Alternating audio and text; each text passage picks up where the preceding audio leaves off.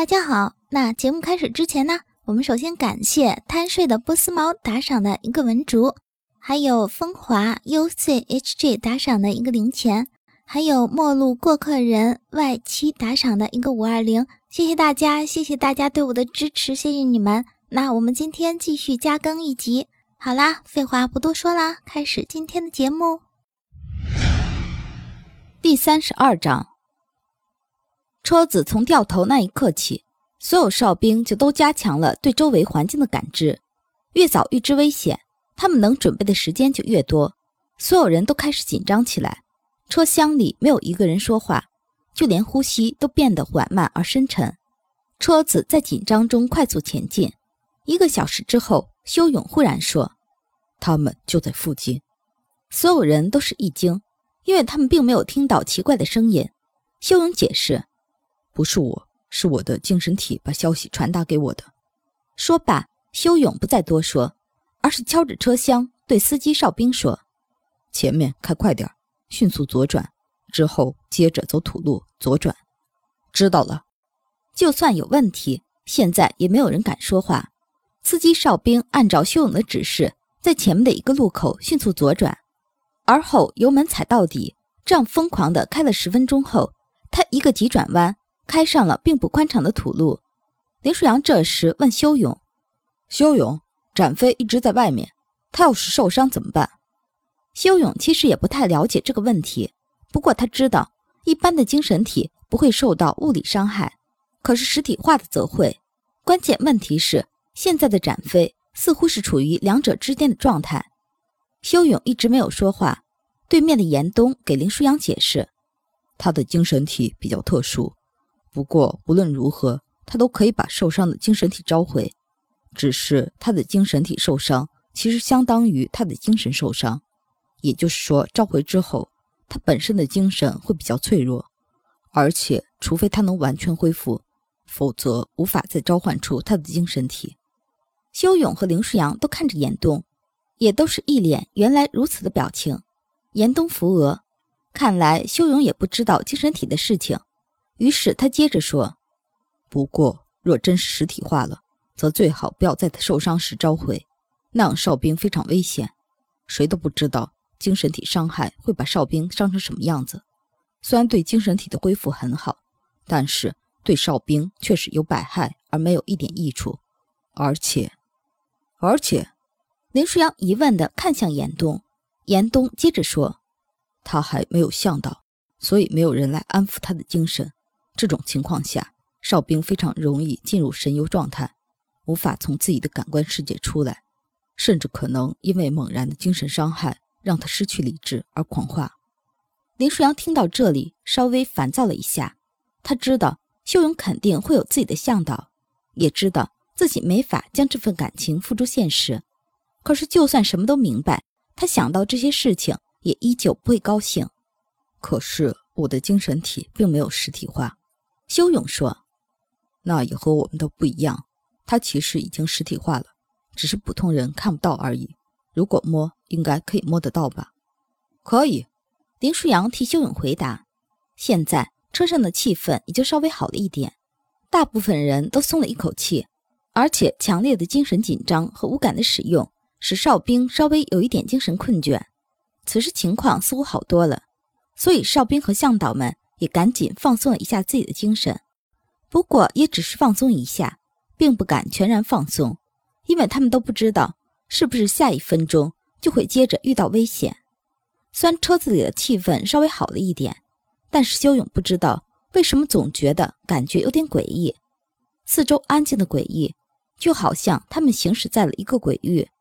其实现在说整个世界都已经算是鬼域了，说不定哪一刻。就忽然遇到了什么鬼魅魍魉，修勇的紧张让坐在他身边的林舒扬也紧张了起来。他小声地问修勇：“怎么了？”“不知道，总感觉会发生什么。”修勇这句话说完，哨兵们就又紧张了起来。然而他们的探查触角还没有伸出去多远，修勇就猛然说：“拿起枪，有危险，快！”似乎是为了印证修勇的话，他们刚拿起枪。就看到一只巨大的黑色飞鸟朝他们的车子俯冲而来，司机哨兵立刻踩了刹车，修勇拍着车厢喊：“先不要动，不要下车。”前面的哨兵和他的向导瞬间僵直了身体，不敢动弹。接着，黑色的大鸟就飞往不远处，可是它飞回去也只是为了再一次的攻击。这一次，它的速度比刚才还要快，车里的甚至只能看到它攻击过来时速快到如残影划过。修勇皱着眉，眼看着前面的防弹玻璃都被黑色的飞鸟撞出了裂痕，他必须想个办法。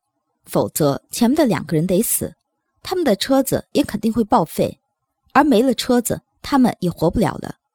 修勇想了一下，最后他对林舒扬说：“哥，展飞可能在害怕这个东西，我要指导他去作战。但是我作战中如果意识不清，或者作战完毕我狂话，哥，你知道怎么做？”林舒扬看着修勇刚毅英俊的面容，忽然觉得有点心疼。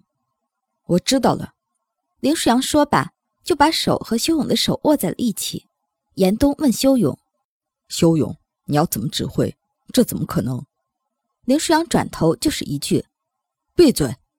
没有人再敢说话。林舒扬紧紧握着修勇的手。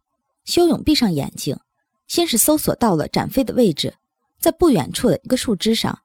修勇能感觉到他的战力，动物的本能让他知道。自己不是那个巨大的黑鸟的对手，可是他还是很紧张的看着修勇的车子，似乎能和展飞交谈一样。修勇把自己的意识强加到他的精神体身上，展飞在一瞬间的犹豫之后一飞冲天。修勇的决心让他的精神体开始坚定。正当黑色的变异大鸟再度俯冲而来，展飞从侧面直接冲向了他，然而这只变异的鸟却好像看到了展飞一般。就在快要撞到车子的时候，他一个急转，身子贴着车顶飞过，而他的目标也彻底变成了展飞。修勇本来想着，如果侥幸，说不定这只变异动物丧尸看不见展飞。可是现在看来，他想错了。这只鸟不只能看到，而且现在它似乎准备攻击了。这只变异的飞鸟型丧尸差不多有三米多高，翅膀张开得有八九米长，和它相比。展飞明显小了一截，展飞高也就一米五、一米六左右，翅膀张开也只有四五米。可是就算如此，他也必须应战。飞鸟丧尸在看清展飞的位置后，直接冲过来。修勇借着精神体的连接，开始指导展飞。飞鸟丧尸的速度很快，展飞速度虽快，可明显不是他的对手。所以修勇知道，必须让展飞采用技巧，否则绝对没用。飞鸟丧尸已经飞了过来，展飞边逃边把它引到树林里。在树林里，飞鸟丧尸太大，攻击肯定也会受阻。然而，展飞飞到树林里，飞鸟丧尸跟过去之后，竟然能将翅膀自动缩小，速度却不减。到最后，竟然是展飞的动作被阻拦，而他却依旧很顺畅。展飞左躲右闪，修勇几乎是把自己的意识完全加诸到了展飞身上。他以前只是试着和展飞交流，现在这么紧紧跟随下来，修勇发现自己的精神力已经开始不济了，而且精神之间的连接似乎也越来越脆弱。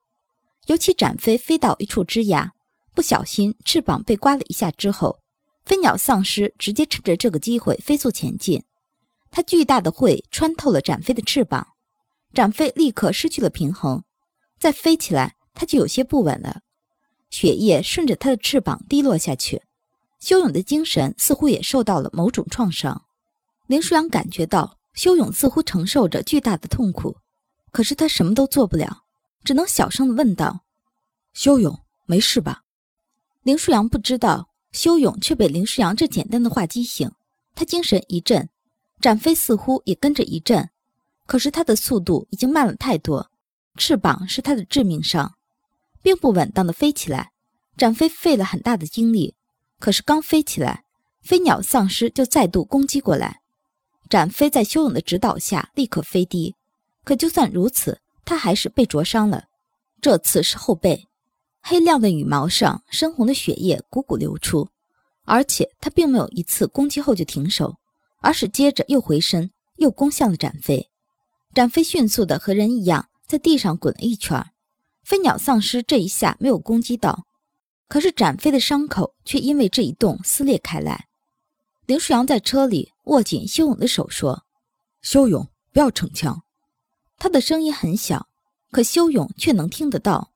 车厢里的其他人一个人都不敢说话，虽然他们没听说过有人能这样控制自己的精神体战斗，可是修勇额头的冷汗说明他现在很辛苦。修勇的精神体受到严重伤害，展飞现在连飞起来都不可能了。